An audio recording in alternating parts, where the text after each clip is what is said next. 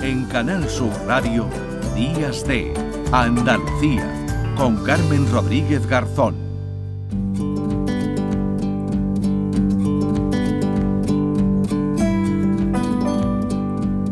El próximo martes se cumplirán tres años del estado de alarma, tres años de aquel 14 de marzo en el que nos confinaron en casa para luchar contra una enfermedad, contra un virus del que entonces conocíamos muy poco y de lo que sí teníamos certeza era de que causaba muerte y enfermedad. Por ello, no solo España, también otros países tuvieron que tomar esa dura decisión de dejarnos a todos encerrados para evitar contagios. Llegó la vacuna y eso permitió que pudiéramos comenzar a tener una vida más normal.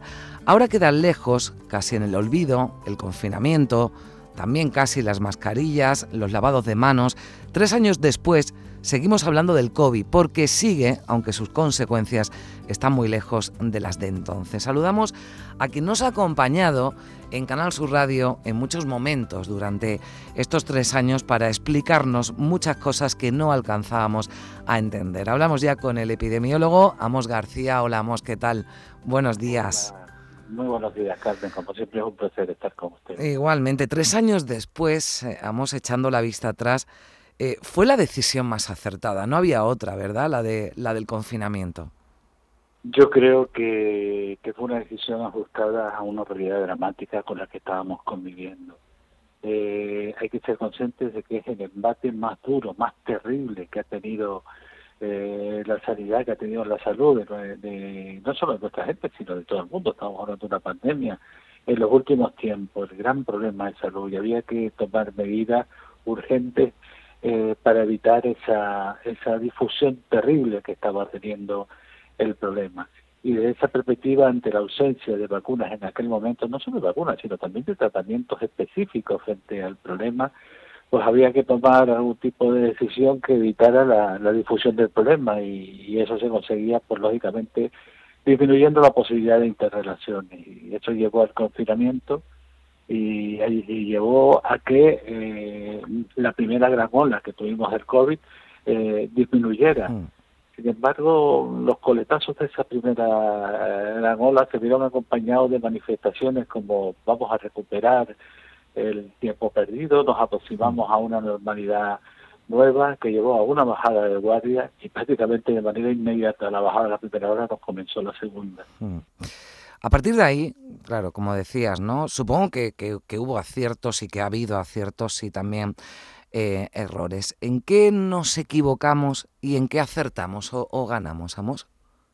Mira, pues nos equivocamos, yo creo que la, la equivocación más grande que tuvimos venía vinculada al cierto perfil de petulancia eh, que tuvimos los países desarrollados al pensar que aquel problema era un problema que podía que era imposible que traspasara la frontera de los países en vías de desarrollo que nuestro potencial de nivel de desarrollo eh, hacía inviable el que pudiéramos convivir con una enfermedad eh, transmisible que, además eh, explosionara de forma pandémica. Eso fue un error importante, el que no se establecieran eh, medidas eh, inmediatas eh, en razón a, incrementar los circuitos de vigilancia y a estar preparados frente a lo que podía ocurrir, porque se olvidó algo que es fundamental, Carmen. Hmm. Frente a las enfermedades transmisibles, nunca, nunca, nunca podemos bajar la guardia. Y se bajó, ya lo creo que hmm. se bajó, como si se le pudieran poner puertas al campo. Hmm. Y aciertos hubieron,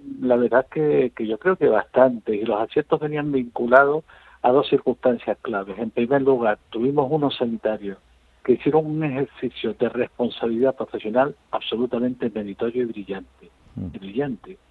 Y al mismo tiempo tuvimos una ciudadanía que se comportó de manera magnífica en líneas generales, asumiendo todas las recomendaciones que se daban desde el ámbito eh, sanitario y ese ejercicio de responsabilidad colectiva fue de una importancia decisiva para abordar el, eh, los elementos que estábamos implementando para luchar contra la pandemia. ¿Y nos hemos equivocado, vamos en dar ya por vencida, por superada la pandemia? Sí, vamos a ver, la pandemia no, no está superada hasta que la OMS indique que está superada. Eso no quiere decir que no estemos en un escenario que es francamente más favorable, mucho más favorable.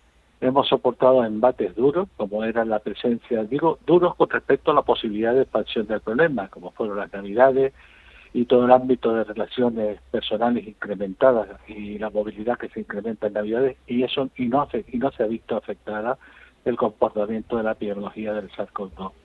Eh, estamos en unos, valores eh, francamente estables y además eh, a niveles bajos. Y eso no solo ocurre en nuestro país, sino también en la mayoría de los países europeos, con alguna salvedad en el Reino Unido. Hmm. Eso es indicativo de que se ha hecho un trabajo bueno que hace difícil en estos momentos que volvamos a convivir con imágenes dramáticas como las que tuvimos en las primeras olas porque tenemos una cobertura vacunal muy elevada y además porque hay mucha gente que tiene una inmunidad natural porque ha pasado la enfermedad. Y esto pues creo que, nos deja un suelo bastante poderoso para abordar eh, la siguiente los siguientes caminos que pueda seguir el cerco. Eh, ¿Cuáles son los mayores peligros a los que nos enfrentamos ahora con el, con el COVID? Las nuevas variantes, la pérdida de eficacia de las vacunas, el cansancio pandémico ¿no? de, mm, que, tenemos los ciudadanos. ¿Cuáles son, a tu juicio, esos mayores eh, peligros o amenazas a las que nos enfrentamos ahora respecto al COVID? Mira, mm, variantes vamos a seguir teniendo, ¿eh? vamos a seguir, van a seguir apareciendo variantes porque el virus va a seguir circulando y va a dar lugar, por lo tanto, a la posibilidad de mutaciones y aparición de nuevas variantes. Eso lo tenemos que tener claro. Pero es difícil, muy difícil, que estas nuevas variantes eh, se escapen de, del poderío de las vacunas y además eh, puedan tener un mayor potencial de virulencia. Eso es muy complicado. Yo eso eh, por ahí no, no, no creo que nos, nos debamos preocupar en exceso. Aunque sí nos deberíamos preocupar de que esta situación sí que va a tener un impacto en los países en vías de desarrollo. Hmm. Yo creo que el gran peligro que, puede estar flotando en estos momentos eh, en relación a, a la pandemia es que no seamos conscientes de lo que tenemos que hacer en el contexto de haber aprendido algo de esta pandemia, en el que no entendamos que hay que potenciar el sistema sanitario, que el sistema sanitario, uno de los escalones básicos del estado de bienestar, hay que cuidarlo, hay que mimarlo, no hay que recortarlo, que hay que potenciar la atención primaria de la salud, que hay que potenciar las estructuras de salud pública. Ese es el gran miedo que me da, que olvidemos pronto todo lo que ha significado la pandemia o todos los, costurones que la pandemia mm. demostró que tenía el sistema y no hagamos un esfuerzo poderoso para darle una costura y cerrar estos estos estos costurones. Mm.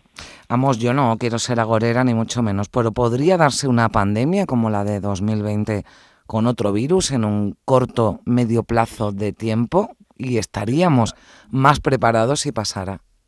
Sí, no, no, no sé identificarte cuándo puede aparecer una nueva pandemia, pero sí estoy seguro, y te lo digo con toda rotundidad, que nuevas pandemias vamos a tener, por varios factores.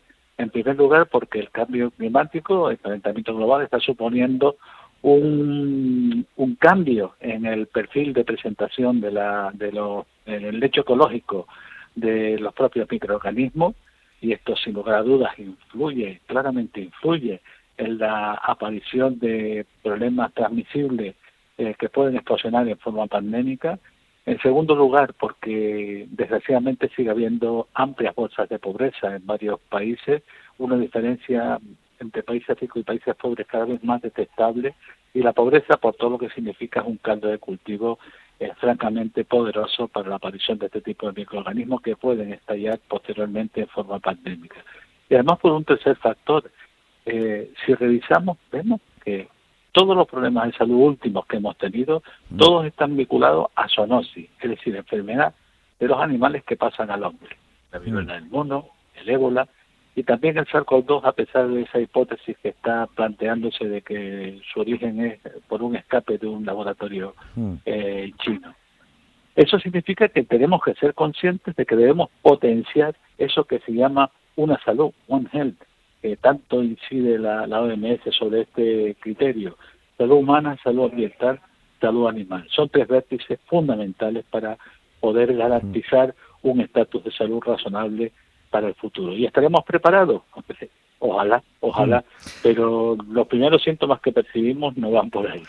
Bueno, pues esperemos que sí, porque yo creo que hemos aprendido la, la, lección, o así debería ser desde luego, de la importancia que tiene la investigación, la ciencia, lo vimos con las vacunas, algo que celebramos, esa llegada de las vacunas pronto. Otra cosa es la gestión ¿no? que se ha hecho de esas vacunas y como nos decías, pues el peligro reside ahí, en que todavía hay países con bolsas de pobreza, países en vías de desarrollo, donde esos niveles de vacunación están muy lejos ¿no? de, de países como, como el nuestro.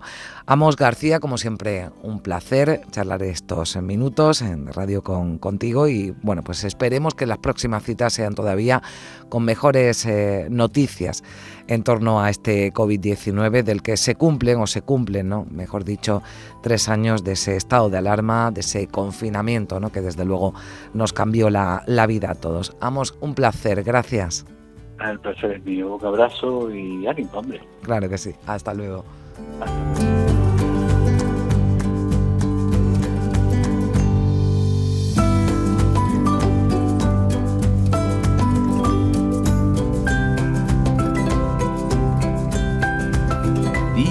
De Andalucía. Con Carmen Rodríguez Garzón. Canal Sur Radio.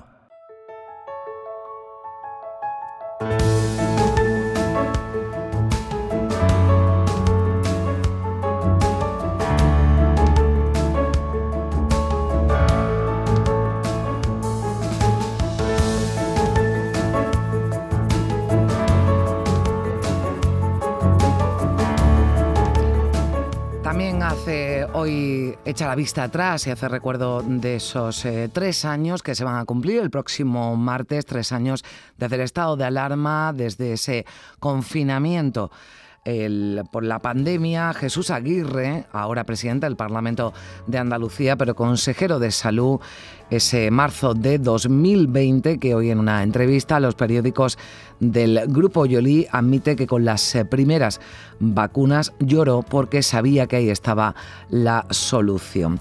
Dice en Andalucía que la salud es en mi vida, dice en esa entrevista, también habla de la listeriosis a la que tocó hacerle frente, también como consejero, algo que dice obligó a precipitar el verano antes y que hizo que les pillara muy engrasados en todo lo que tenía que ver con la mecánica y la dinámica de la eh, salud pública. Lamenta en esa entrevista a Jesús Aguirre que murieron muchas personas a las que no les tocaba morir todavía. Y como decimos, habla de, ese, de esas vacunas y ese famoso culillo que dio la vuelta al mundo. Entrevista en los diarios del grupo Yoli hoy de Jesús Aguirre también echando la vista atrás. 9 de la mañana y 20 minutos. En Canal Sur Radio, Días de Andalucía, con Carmen Rodríguez Garzón.